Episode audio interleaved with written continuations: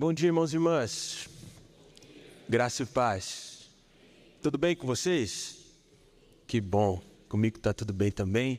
Melhor agora, quando eu tenho o privilégio de poder compartilhar um pouco da palavra e um pouco daquilo que Deus tem colocado no meu coração, ainda mais num dia como esse, né? Essa semana, 31 de julho, nós completamos 120 anos ali como denominação. Como é bom ver aquilo que o Senhor está fazendo em nós nesses 20, 120 anos, mas eu creio que o Senhor fará ainda mais. Amém? Que a gente, pode, que a gente possa permanecer firme no Senhor e que Ele venha nos usar cada dia mais. Não sei se os irmãos ficaram sabendo da notícia, mas as ruas de Curitiba ficaram mais perigosas aí nas últimas semanas. Não sei se os irmãos ficaram sabendo, mas eu renovei a minha carteira de motorista. Fazia um tempinho já que eu não renovava a minha carteira e essa semana eu decidi renovar. Ela ainda não chegou na minha casa, mas fiquem com cuidado, tenham cuidado quando estiverem dirigindo, porque quando vocês estiverem na rua, pode parecer aí, vocês podem acabar se encontrando comigo. E se tem uma coisa que eu não sou bom, é bom motorista. Muito pelo contrário, eu passo longe disso. Eu costumo dizer para as pessoas que tem duas coisas que eu não faço bem de jeito nenhum: dieta e dirigir.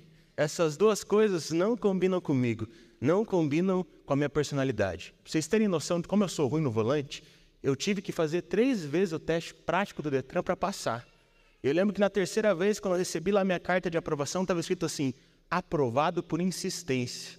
Ou seja, o pessoal não aguentava mais e por isso me deixaram passar. E agora eu estou com minha carteira, ou seja, os irmãos vão ter que me aturar até mesmo no trânsito.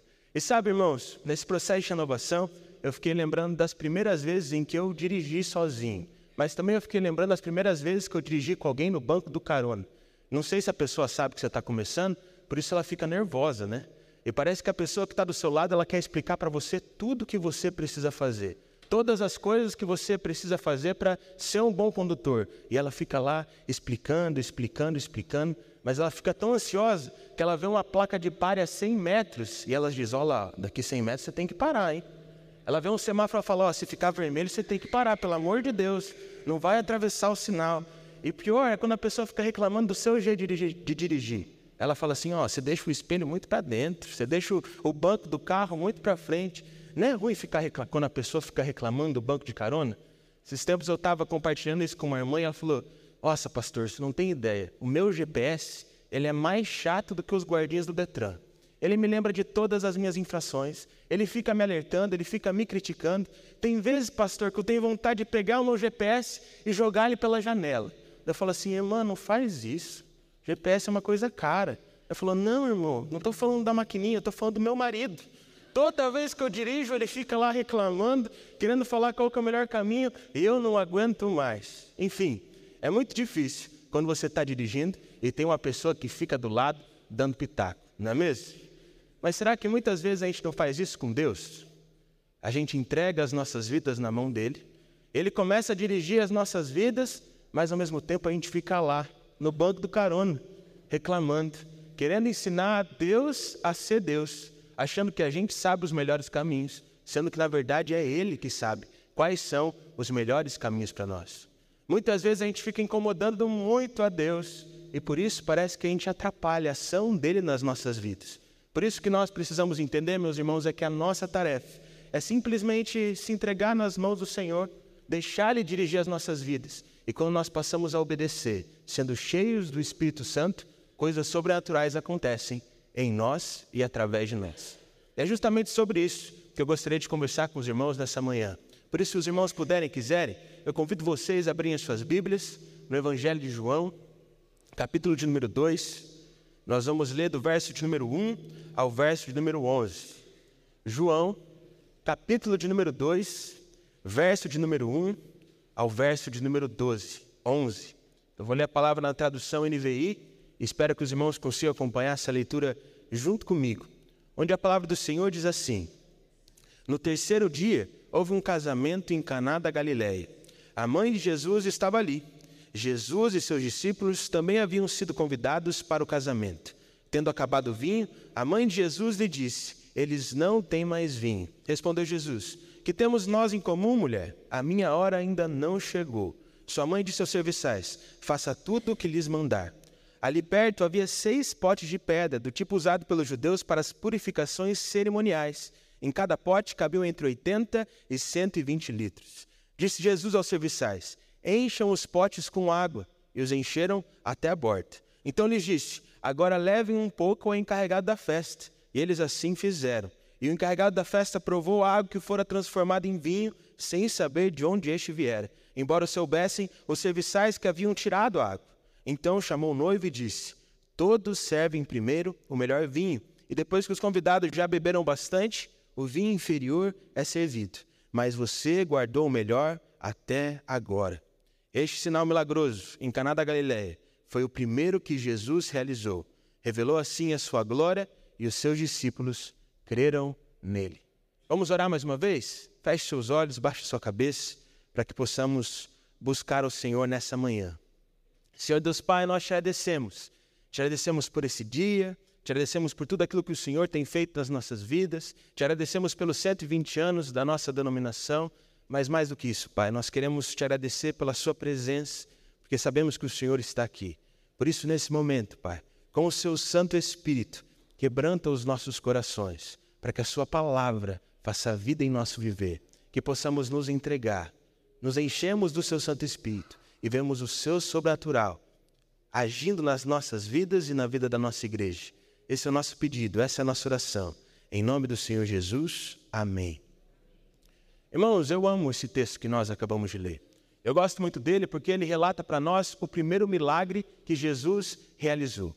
Eu acho muito interessante porque a gente percebe que esse milagre aconteceu de uma forma natural. Jesus fez algo sobrenatural em um momento que parecia ser mais um momento cotidiano. E normalmente é assim que o sobrenatural de Deus acontece nas nossas vidas. Quando nós entendemos que o Senhor está conosco em todo o tempo, e aí ele vai agindo em nós e através de nós. Pensa, Maria, Jesus e os discípulos dele estavam ali num casamento. Até aí tudo bem. Até que Maria percebe que tinha acabado o vinho. Então ela olha para Jesus e disse: Ó, oh, eles não têm mais vinho. Mas aí Jesus dá uma resposta um pouquinho ríspida para a mãe dele. Diz: Mulher, o que temos nós em comum? A minha hora ainda não chegou, como quem diz: Eu não vou agir agora, pois ainda não é o momento certo. Mas Maria então decidiu fazer o que cabia a ela.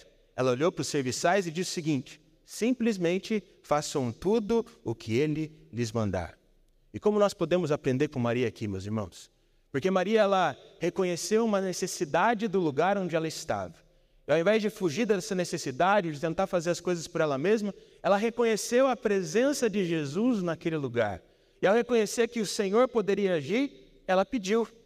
E naquele momento em que ela pediu, não era hora, mas ela esperou fazendo a sua parte dizendo para os serviçais obedecerem a Jesus. E por ela ter feito todas essas coisas, o sobrenatural aconteceu na vida dela. Ela pôde ver o sobrenatural com os seus próprios olhos. E sabe por que muitas vezes isso não acontece nas nossas vidas? Porque diversos, em diversos momentos a gente até reconhece uma necessidade, mas a gente não busca a presença de Jesus para encontrar solução. A gente tenta fazer as coisas do nosso jeito. Ou muitas vezes a gente até reconhece a presença de Jesus. A gente reconhece que precisa da presença dele. A gente reconhece que precisa de uma ação dele, mas a gente não espera. E pelo fato da gente não esperar, a gente faz do nosso jeito e acaba se frustrando mais uma vez. E tem gente que até espera no Senhor, mas não faz a sua parte, não obedece, e aí o Senhor não pode agir. Mas quando nós identificamos uma necessidade, uma limitação, uma circunstância difícil, reconhecemos a presença de Jesus e reconhecemos que precisamos da presença dela. Buscamos o Senhor em todo tempo, fazendo a nossa parte. Quando a gente menos espera, o sobrenatural acontece. Mas se a gente não fizer a nossa parte, meus irmãos, nós não iremos ver o sobrenatural acontecer. A gente pode perceber isso em várias e várias histórias bíblicas, mas principalmente na história de Eliseu. Eu gosto muito de uma passagem que está lá em 2 Reis 4 quando uma mulher que era viúva, viúva de um dos discípulos de Eliseu, vem desesperada atrás dele e diz o seguinte: Olha, desde que o marido morreu, está sendo difícil, mas a gente está levando a nossa vida. O problema é que agora veio um credor do meu marido que faleceu, e ele está falando que eu preciso pagar essa dívida que ele tinha com ele, mas eu não tenho dinheiro para pagar. E quando eu falei que eu não tinha dinheiro para pagar, o, o, o credor do meu marido disse o seguinte: já que você não tem dinheiro, eu vou levar os seus dois filhos como escravo. E por isso aquela mulher estava extremamente desesperada e foi até Eliseu para que Eliseu pudesse fornecer para ela algum recurso financeiro. Mas Eliseu olhou para aquela mulher e disse: Ó, oh, peraí, o que, que você tem em casa? Aquela mulher olhou para Eliseu e disse: Eu tenho apenas uma vasilha de azeite.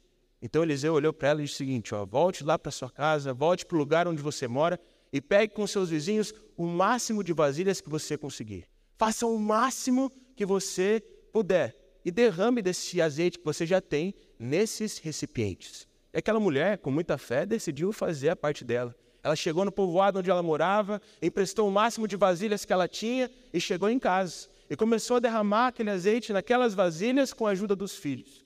Por incrível que pareça, o óleo começou a multiplicar. As vasilhas começaram a ser cheias, o sobrenatural começou a acontecer. Eu imagino eles ficando impressionados. Acontece que chegou um momento, aquela mulher olhou para os filhos e disse: Ah, me deem mais uma vasilha. E eles falaram: Acabou. E quando eles falaram acabou, o azeite também parou de escorrer. Ou seja, o Senhor faz de acordo com aquilo que nós procuramos. E se nós estamos fazendo a nossa parte. Mas sabe o que eu acho mais bonito? E aquela mulher volta para Eliseu e diz o que tinha acontecido. Eu imagino ela toda feliz contando a história para Eliseu. E Eliseu, com um sorriso no rosto, diz: É, agora simplesmente pegue o seu azeite venda ele, pague as suas dívidas e tenha plena certeza que os seus filhos não serão mais escravos. Irmãos, como nós podemos aprender com essa mulher? Nós devemos sim pedir pela ajuda do Pai. Nós devemos fazer isso, é nossa obrigação. Mas quando nós fazemos a nossa parte, crendo no Senhor, o sobrenatural acontece. Mas se a gente ficar parado esperando, sem seguir a Jesus, o sobrenatural não vai acontecer. Eu gosto muito de um texto que está lá em 1 Pedro 5, do 6 ao 7. Está escrito assim: Portanto, humilhem-se diante da poderosa mão de Deus, para que no tempo devido ele os exalte. Lancem sobre ele toda a sua ansiedade, porque ele tem cuidado de vocês. Sabe qual é o nosso problema? A gente não segue o que está escrito nesse versículo. Quando as circunstâncias difíceis vêm, ao invés de nós nos humilharmos na presença de Jesus, nós nos humilhamos diante das circunstâncias. E aí o Senhor não age. Muitas vezes a gente não espera o tempo, mas se a gente se humilhar na presença de Jesus, no tempo certo, Ele irá nos exaltar. Por isso, a nossa tarefa como cristão deve ser simplesmente permanecer na presença dEle, esperando Ele agir. E no final, quando a gente lança toda a ansiedade, a gente percebe que Ele tem cuidado de nós e que se Ele já cuidou, Ele permanecerá cuidando e o sobrenatural permanecerá acontecendo na nossa vida. Mas sabe o que acontece? O que acontece é que muitas vezes, quando não está acontecendo nada, é difícil permanecer buscando a Jesus. Não é verdade? Quando a gente precisa de uma solução, quando a gente precisa de uma saída, e a gente busca e parece que aquilo não vem, parece que a gente não consegue mais procurar. E sabe, irmãos, a gente precisa entender uma coisa: procurar e buscar por Jesus, às vezes é chato, mas é exatamente isso que Ele quer que a gente faça. Há uns domingos atrás, eu estava desesperado lá em casa. Era domingo de manhã, eu tomei meu banho, eu fui colocar roupa para vir para o culto. Mas eu não conseguia achar minha calça preta de jeito nenhum. Eu fiquei procurando no meu armário e, nada. Fui procurar na roupa que estava para lavar e nada. Fui procurar na roupa que estava para passar e nada. Fui no quadro do quarto dos meus irmãos, que eles sempre pegam as minhas roupas e deixam lá escondido. E não tinha nada, de jeito nenhum. Eu falei assim, Senhor, o que, que eu vou fazer? Eu já não vou de terno e a Sônia fica brava comigo. Imagina se eu for de calça jeans no culto eu vou ser demitido. Não vou durar nem mais uma semana. Eu falei, Deus, Senhor, precisa me ajudar. Aí mesmo assim eu continuei procurando. Passou uns 15 minutos, eu encontrei a calça, graças a Deus. Coloquei ela feliz da vida, peguei o ônibus e vim para a igreja. E Deus começou a falar comigo naquela situação tão corriqueira. Ele disse o seguinte: Filho, não é chato ficar procurando? Eu falei: É chato, senhor. Você podia ter feito achar mais rápido aquela calça. Não é chato você ficar buscando aquilo que você não encontra? É, é chato. Mas é exatamente isso que eu quero que você faça. Às vezes você busca e não me encontra, mas se você permanecer me buscando, você vai me encontrar. E quando você me encontrar, você vai receber tudo aquilo que você precisa. Irmãos, nós precisamos buscar pelo Senhor constantemente. Pensa comigo, um tesouro só é achado quando nós escavamos por muito tempo no mesmo lugar. E assim é com a presença de Deus. Quando nós escavamos a presença por muito tempo, no mesmo lugar, colocando nosso coração nas mãos do Senhor, a gente encontra o verdadeiro tesouro, que é uma vida totalmente rendida ao Senhor Jesus. Nós precisamos simplesmente nos entregarmos a Deus e saber que Ele sabe o tempo certo de todas as coisas. Sabe quem sabia disso? Jesus. Eu acho muito interessante uma passagem que está lá no capítulo 7 do Evangelho de João. Jesus estava pregando o Evangelho na Galiléia, um pouquinho longe da Judéia, porque na Judéia o pessoal queria matar ele, que ele tinha curado algumas pessoas no sábado. E por isso ele decidiu pregar o Evangelho um pouquinho mais distante. E o que a gente pode perceber é que lá ele estava ensinando, pregando, realizando sinais e maravilhas, as pessoas estavam vindo até ele, mas o problema é que estava chegando o momento da festa das cabanas, que aconteceria em Jerusalém. E aí os discípulos de Jesus, os irmãos de Jesus, começaram a falar assim, ó, tá muito legal você pregando aqui na Galiléia, mas se você quer mesmo que seu ministério seja conhecido, se você quer mesmo ser alguém que seja famoso no meio do céu, você precisa ir lá pregar naquela festa.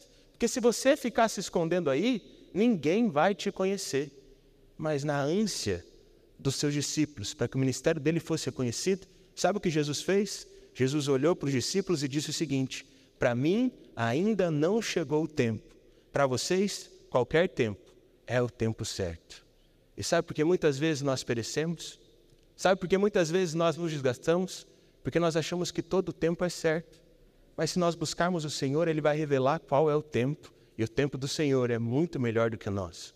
Jesus não foi no primeiro momento para a festa das cabanas, mas alguns dias passaram e ele decidiu ir. E ele pregou. E como aquela mensagem fala ao meu coração? Mas o que mais fala ao meu coração é o que está escrito lá em João 7,38, onde Jesus diz assim: Aquele que crê em mim, como diz a Escritura, do seu interior fluirão rios de águas vivas. Como eu amo esse texto, meus irmãos. Quando nós esperamos no Senhor e buscamos dele, por mais que a gente não veja resultados, por mais que a gente não veja as coisas acontecendo, um rio flui dentro de nós. Esse rio é um rio de águas vivas. Ele nos deixa alegres, ele transborda, fazendo com que as outras pessoas sintam a presença do Senhor também. Meus irmãos, tudo que nós precisamos fazer nos tempos difíceis é reconhecermos a presença de Jesus, cremos nele, esperarmos nele, porque quando menos esperar, o sobrenatural vai acontecer. E foi exatamente isso que aconteceu no texto que nós lemos. O que a gente pode perceber é que no primeiro momento Jesus foi ríspido com Maria, mas logo depois ele olhou para os serviçais e disse o seguinte: encham os potes de água. Eram potes grandes, seis potes que cabiam de 80 a 120 litros. Era muita coisa. E o que a palavra nos diz é que os serviçais decidiram obedecer a Jesus e que eles encheram aqueles potes até a borda, o máximo que eles puderam. Eu acho isso muito interessante. Dá para aprender muita coisa com esses serviçais. Porque pensa comigo, meus irmãos, eles poderiam ter feito várias coisas ali. Eles poderiam ter saído daquele lugar e avisado o noivo, encarregado da festa, falar: Ó, oh, o vinho acabou, nós estamos indo embora, você que se vira com seus convidados. Eles também poderiam ter ficado reclamando, falando: oh, o noivo não comprou vinho o suficiente, o encarregado não providenciou vinho, por que, que a gente vai ficar aqui? Vamos embora. Eles poderiam ter tentado sair, comprar vinho, arranjar vinho de alguma forma, mas não. Sabe o que eles decidiram fazer? Obedecer a Jesus e encherem aqueles potes até a tampa. Sabe quando você está com aquele problemão na tua casa, aquele problemão no teu ministério, na tua célula, na tua vida, ao invés de fazer do teu jeito, irmão, você devia se encher do Espírito do Senhor até a borda.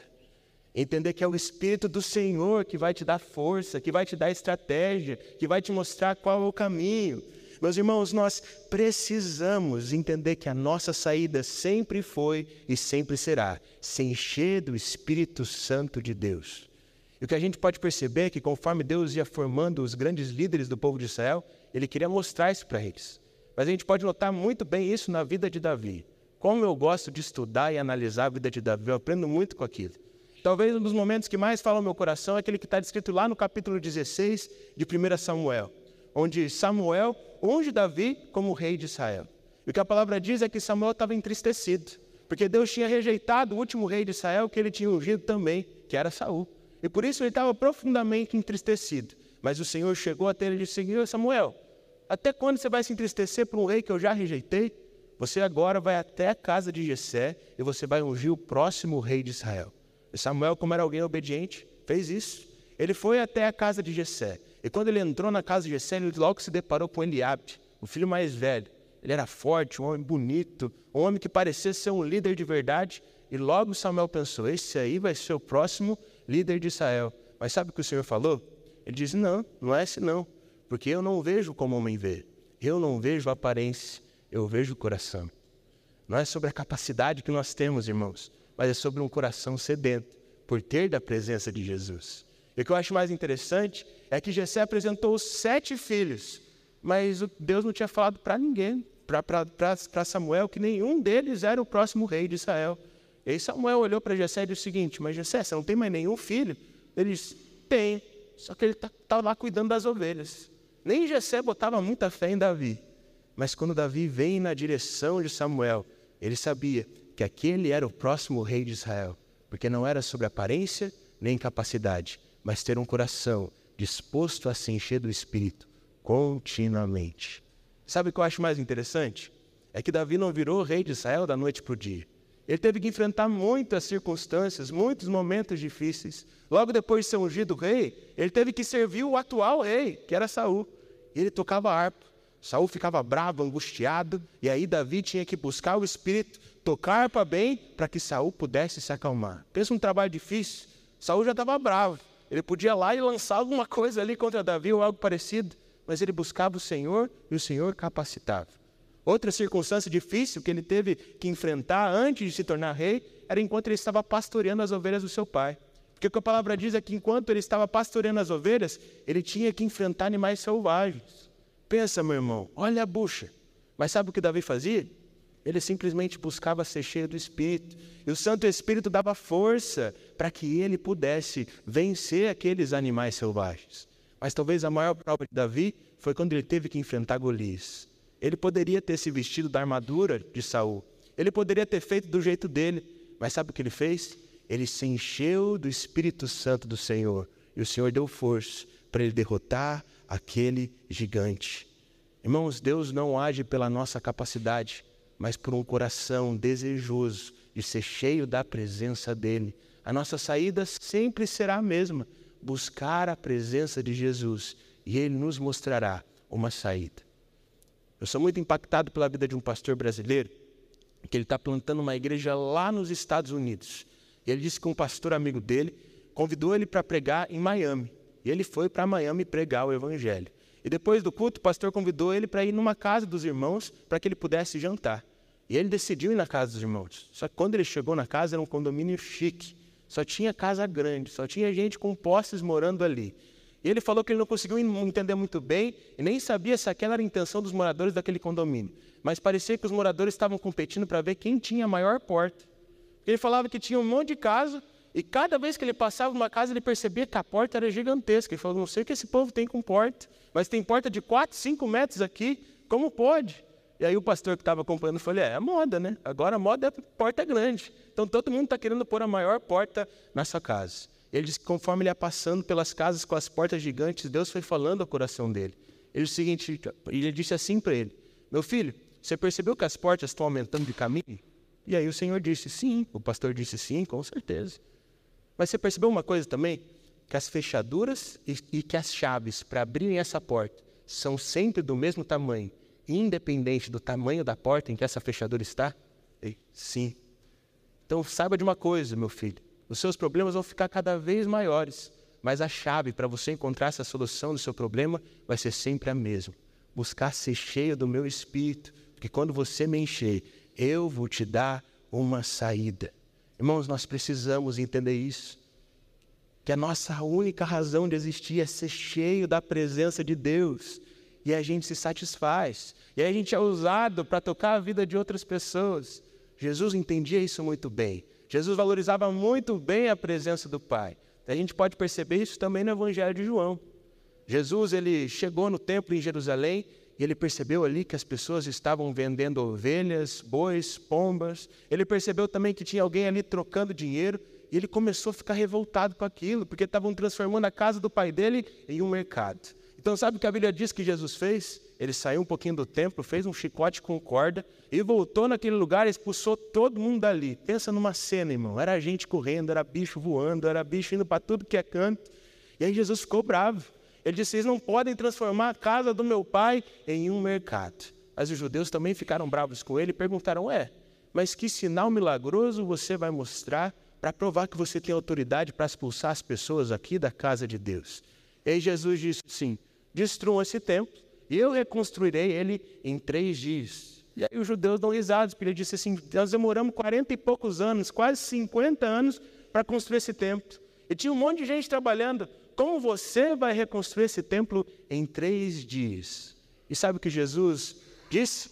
De que aqueles judeus eles não entendiam, de que ele não estava falando do templo físico, do templo que todos iam ali se encontrar, mas do templo do Espírito Santo, que era o corpo dele. Sabe o que muitas vezes nós fazemos na nossa vida, meus irmãos? Nós tentamos construir o templo do nosso jeito. Nós tentamos construir aquilo que nós somos da nossa forma, no nosso tempo.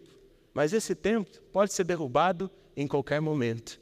Mas quando nós construímos a nossa vida pautadas na presença de Deus, o Senhor pode fazer grandes coisas, pode fazer muito mais. E aquilo que é derrubado pode ser reconstruído em três dias. Aquilo que foi danificado pode ser restaurado muito rápido, porque nós não estamos pautados naquilo que nós podemos fazer, mas sim naquilo que o Espírito Santo de Deus pode fazer através de nós. Por isso, meu irmão, não é sobre construir um templo com as suas próprias mãos, com a sua religiosidade, com as suas ações, mas é sobre construir um templo pelo Espírito Santo, pela presença de Deus. Porque quando nós nos enchemos do Espírito até a borda, o máximo que a gente puder, assim como fizeram aqueles serviçais, Deus faz grandes coisas em nós, na nossa família, na nossa igreja e através de nós. E foi exatamente isso que aconteceu no texto que a gente leu. Não sei se você lembra, mas lá no versículo de número 8, Jesus pediu para que eles enchessem aqueles potes de água, então direciona para que eles levassem aquela água para o encarregado da festa. E no verso número 10, o que a gente pode perceber é que o encarregado toma aquele vinho e fica impressionado com a qualidade do vinho. Por isso chama o noivo e diz o seguinte: Todos servem primeiro o melhor vinho e depois que os convidados já beberam bastante, o vinho inferior é servido, mas você guardou o melhor até agora. E aí, quando eles viram que Jesus tinha transformado água em vinho, os discípulos creram e falaram: vale a pena caminhar. E assim é nas nossas vidas. Quando a gente prova do que Deus tem, quando a gente prova do que Deus faz, a gente crê, a gente quer seguir, a gente quer permanecer firme. Mas para que isso aconteça, a gente precisa se encher do Espírito. Aquele encarregado, ele entendeu de que o que Jesus poderia fazer era muito melhor, muito mais saboroso do que o que ele poderia fazer por ele mesmo. E assim é nas nossas vidas, meus irmãos. O que o Senhor pode nos dar, o que o Senhor pode gerar em nós, é muito melhor do que aquilo que nós podemos fazer. O que nós podemos fazer com a nossa capacidade humana nem se compara com aquilo que Deus pode fazer através da presença dEle. Nós precisamos entender isso e nos derramarmos totalmente aos pés de Jesus. Tem uma passagem do Evangelho de João que eu gosto muito, está lá no capítulo de número 12. O que a gente pode notar nessa passagem é que Marta, irmã de Lázaro, homem que Jesus tinha acabado de ressuscitar dos mortos depois de quatro dias morto, ela chega até Jesus com um perfume caro, derrama esse perfume muito caro aos pés de Jesus e lava os pés de Jesus. Mas mais do que isso, ela seca os pés do Mestre com seus próprios cabelos. Ela estava totalmente entregue nas mãos do Senhor. Mas teve gente que não gostou.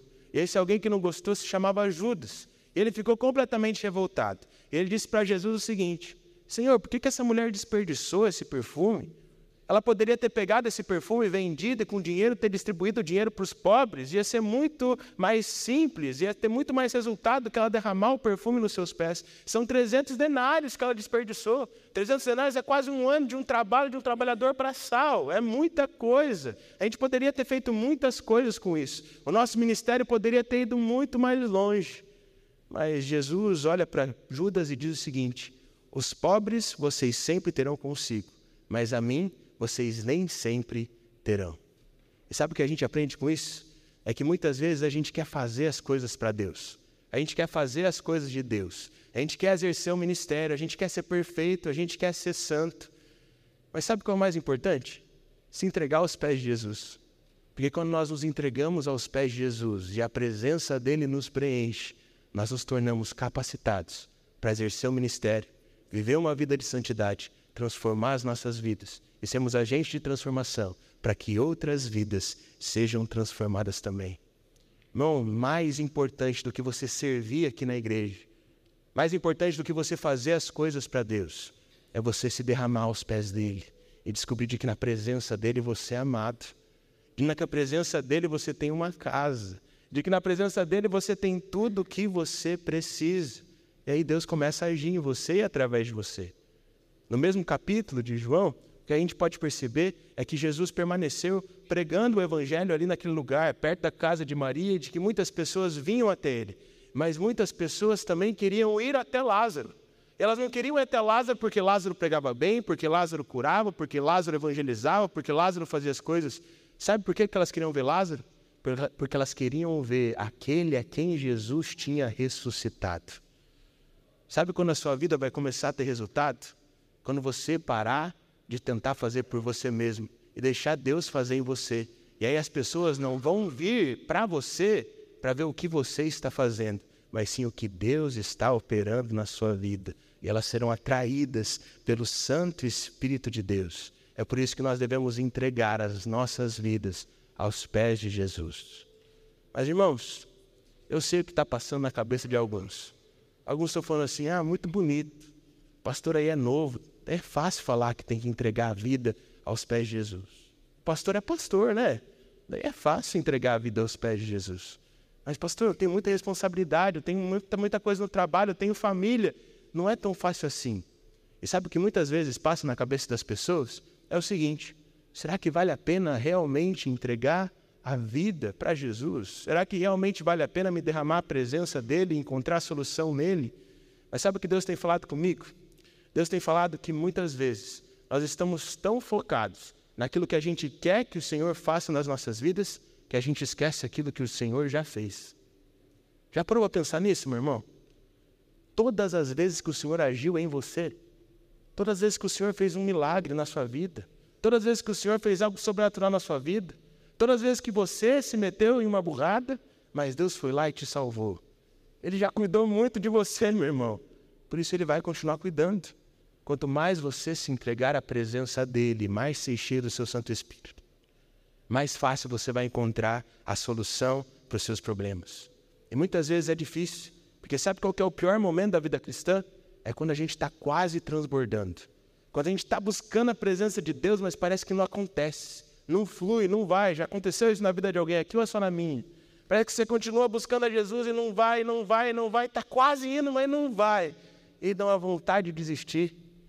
Mas sabe, irmãos, quando a gente não desiste, quando a gente persevera, quando a gente começa a persistir em buscar a presença de Deus, quando a gente menos esperar, o sobrenatural vai acontecer. Por isso, não pare, meu irmão. Continue a se encher do Espírito e algo maravilhoso vai acontecer através de você. Tenha plena certeza disso. Porque no final, fazer a obra de Deus é muito simples. Há um tempo atrás eu estava lendo a Bíblia e teve um versículo que deu uma porrada em mim. Não sei se saiu uma mão ali dentro da Bíblia, mas me deu um cruzado assim que eu estou sentindo até agora. Porque muitas vezes eu reclamo de fazer a obra de Deus. Muitas vezes parece ser difícil fazer a obra de Deus. Mas lá em João 6,29, Jesus diz o seguinte: a obra de Deus é essa: crer naquele que ele enviou. Não é simples, não é fácil. O problema é que a gente não crê, não enche os nossos potes de água. E por isso, Deus não age. Prometo que estou acabando, irmãos. Cinco minutinhos eu encerro. Vou acabar antes do meio-dia. Já faz um tempinho que Deus tem falado muito comigo através do capítulo 20 do livro de Jeremias. Desde aquela semana de oração que a gente fez aqui na igreja. Eu acho muito interessante esse capítulo, porque no início dele que a gente nota é que Jeremias estava reclamando. Ele estava reclamando muito, dizendo assim: Senhor, eu estou pregando, mas ninguém me ouve. Eu estou vivendo diferente, mas ninguém muda a vida. Eu estou buscando, Senhor, mas parece que ninguém quer buscar. Jeremias estava triste porque ele estava buscando e não encontrava nada. Ele não conseguia encontrar resultado das coisas. Ele estava pensando em desistir. Mas ao mesmo tempo, mais lá para frente, lá no capítulo, ele diz que ele ia continuar servindo, ele ia continuar buscando, ele ia continuar pregando. Sabe por quê? Porque tinha um fogo cerrado no peito dele, que não dava descanso para ele. Ele já tinha tentado apagar aquele fogo várias vezes, mas aquele fogo permanecia queimando. E por isso ele sabia que ele tinha que permanecer vivendo de forma diferente, pregando o Evangelho e fazendo aquilo que o Senhor tinha para a vida dele. Sabe o que precisa acontecer nas nossas vidas, meus irmãos?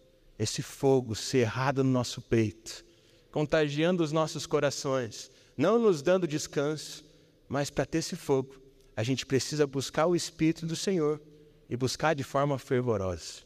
Uma vez eu já contei isso aqui no púlpito, espero que os irmãos não fiquem bravos comigo, é uma história repetida, mas é uma história que falou muito ao meu coração. Teve uma vez que eu estava pregando aqui sobre buscar o Senhor com fervor. E o Rafinha, filho do Gil e da Marilis, quis conversar comigo ali naquele cantinho. Ele começou a falar umas coisas para mim, mas o que ele mais me falou e me marcou para sempre foi o seguinte: ele disse, Juninho, sabe o que eu tenho aprendido nesses movimentos aí de unidade que tem na cidade de Curitiba, das igrejas se unindo, todo mundo buscando a Jesus junto? É de que no final das contas, todo mundo tem o seu jeito de buscar Jesus. O presbiteriano busca de um jeito, o batista busca de outro. Os irmãos que são pentecostais buscam de outro jeito também. E não tem problema, cada um tem o seu jeito. Mas o que Deus tem falado ao meu coração é que, mesmo tendo formas diferentes de buscar Deus, ainda existe o frio e o quente. E a gente precisa ser quente. Por isso, hoje, irmão, eu quero falar uma coisa bem séria com você. Talvez alguns fiquem bravos comigo, mas não tem problema, depois a gente se resolve. Ser presbiteriano não é desculpa para você ser frio. Ser presbiteriano não é desculpa para você não ler a sua Bíblia. Ser presbiteriano não é desculpa para você não orar. Ser presbiteriano não é desculpa para você não buscar o Senhor com fervor. Ser presbiteriano não é desculpa para você não adorar a Deus. Se você não está fazendo essas coisas, não é porque você é presbiteriano, meu irmão. É porque você ainda não teve um encontro com Jesus. E você precisa se encontrar com Ele, buscar a presença dEle, pôr a cabeça no pó até que Ele venha para que esse fogo cerrado consuma o seu interior e você permaneça seguindo a Jesus, se enchendo da presença dele, para que a sua vida seja transformada e a vida das pessoas que estão ao seu redor sejam transformadas também. Sabe o que tem acontecido com a gente? Tem muita gente brava, desanimada, reclamando, porque não está buscando a presença de Jesus. Porque se tivesse vivendo essa intimidade com o Pai, tudo seria transformado. Talvez você pergunta para mim, mas como que você sabe disso, pastor? Porque eu passei por isso. Eu estava tentando fazer as coisas para Deus, eu percebi que eu estava perdendo a minha paixão. No meio do ano passado, tinha um adolescente aqui da igreja que ele estava bem interessado em ter experiências com Deus. E teve um momento do ano em que ele chegou até mim e falou assim: Juninho, alguma vez você já falou em línguas? Que é um assunto que muitas vezes, por a gente ser presbiteriano, a gente não fala, não é verdade? Mas eu comecei a contar para ele a minha experiência como eu tinha falado em línguas, e quanto isso me edifica quando eu estou orando sozinho, em secreto, com meu Senhor, e quanto aquilo tem me fortalecido. Ele ficou todo animado para buscar aquela ter, experiência, aquela, ter aquela experiência também. Que está em Atos, está na Bíblia, é do povo de Deus, é do reino. A gente tem que buscar. E quando eu saí daquela conversa, eu fiquei todo animado, porque eu falei, pelo menos um está buscando Jesus, tomara que ele tenha as experiências dele. Mas também começou a me dar uma saudade dos primeiros encontros que eu tive com Jesus. Eu lembro que naquele dia eu entrei no lugar de oração e comecei a falar: Senhor, eu estou com saudade. Eu lembro lá quando eu estava na faculdade, estava fazendo administração, fazendo teologia, trabalhando, fazendo um monte de coisa, e eu acordava bem cedinho, porque era o único lugar, o único momento do dia que eu podia buscar a Sua presença. E parece que era mais vivo, parece que o Senhor falava mais, parece que fazia mais diferença na minha vida. Deus, eu estou com saudade daquilo. E eu falei toda feliz. Mas aí Deus me deu uma invertida. Ele disse: Eu também estou com saudade, meu filho. Eu estou com saudade de você naquela época. Porque naquela época você não ficava reclamando. Não importava o que estava acontecendo, você só queria me buscar. Você só queria ter experiências comigo. Você só queria me conhecer mais. Meu filho, antes você era um adorador em espírito e em verdade, mas agora você está se tornando um reclamão. Você vem na presença para reclamar e não para me buscar. E está na hora de você mudar isso, meu filho que eu amo as coisas que você faz. Eu amo quando você jejua, eu amo quando você prega, eu amo quando você evangeliza, eu amo quando você faz coisas para mim. Mas sabe o que eu mais amo em você, meu filho? A sua paixão. E você não está apaixonado por mim da mesma forma como você estava apaixonado antes. Você está querendo muito que eu transforme água em vinho, que eu faça algo sobrenatural, mas você não está enchendo os potes como você enchia antes. E se você não encher os seus potes, se você não buscar ser cheio do meu espírito, eu não posso fazer através de você. E naquele momento eu fiz um propósito.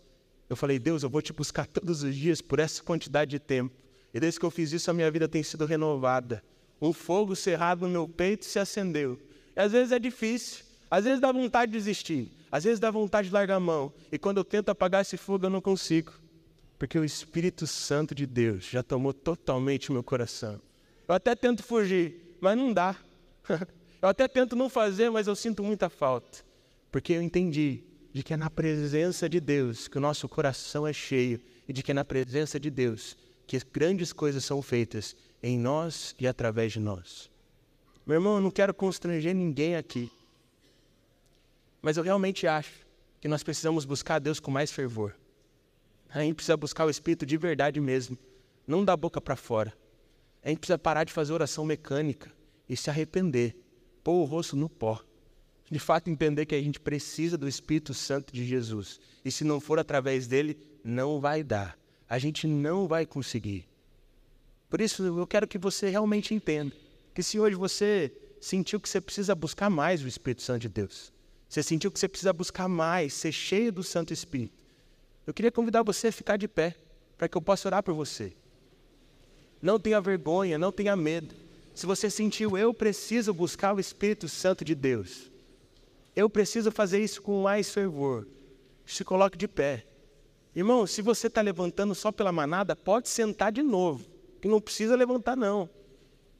Porque eu realmente sinto que chegou a hora da gente buscar o Espírito de forma como a gente nunca buscou, para que a gente possa ver o sobrenatural de uma forma que a gente nunca viu, porque é assim que Deus faz as coisas, em nós e através de nós.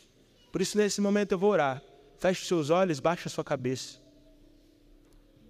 Se tem alguém aqui que nunca entregou a sua vida para Jesus, ou já entregou a sua vida para Jesus, mas está afastado, quer se reconciliar com Deus, quer fazer essa oração mais uma vez.